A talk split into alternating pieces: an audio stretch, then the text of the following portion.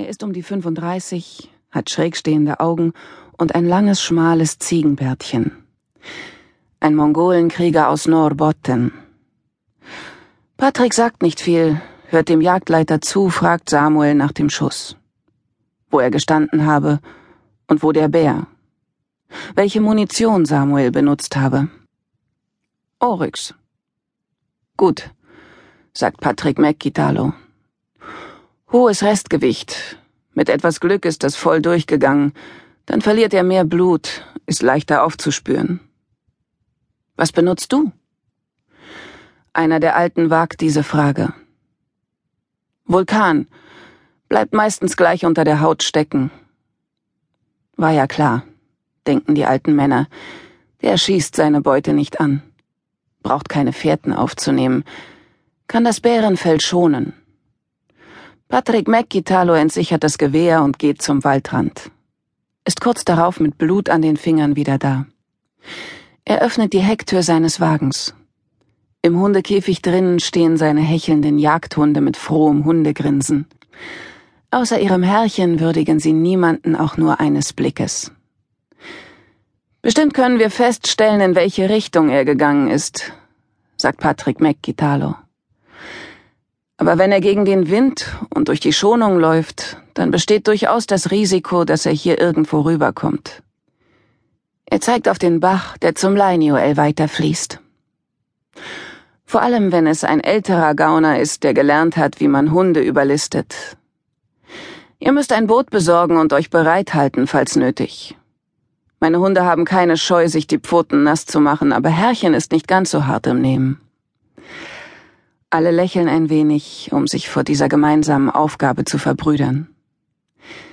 Der Jagdleiter gibt sich einen Ruck und fragt, soll jemand mit dir kommen? Nein. Wir suchen erst mal eine Runde, dann sehen wir weiter. Wenn er in die Richtung da und weiter zum Moor läuft, müsst ihr euch bereithalten, loszugehen und Posten zu beziehen. Wir wollen erst mal sehen, welche Richtung er eingeschlagen hat. Er müsste doch leicht aufzuspüren sein, jedenfalls wenn er blutet, sagt einer der Männer. Ohne ihn auch nur anzusehen, antwortet Patrick McGitalo. Tja, oft hören sie ja nach einer Weile mit Bluten auf und dann verkriechen sie sich im Dickicht und ziehen gerne eine Schleife und schleichen sich von hinten an ihre Verfolger an. Wenn ich also Pech habe, dann findet er mich.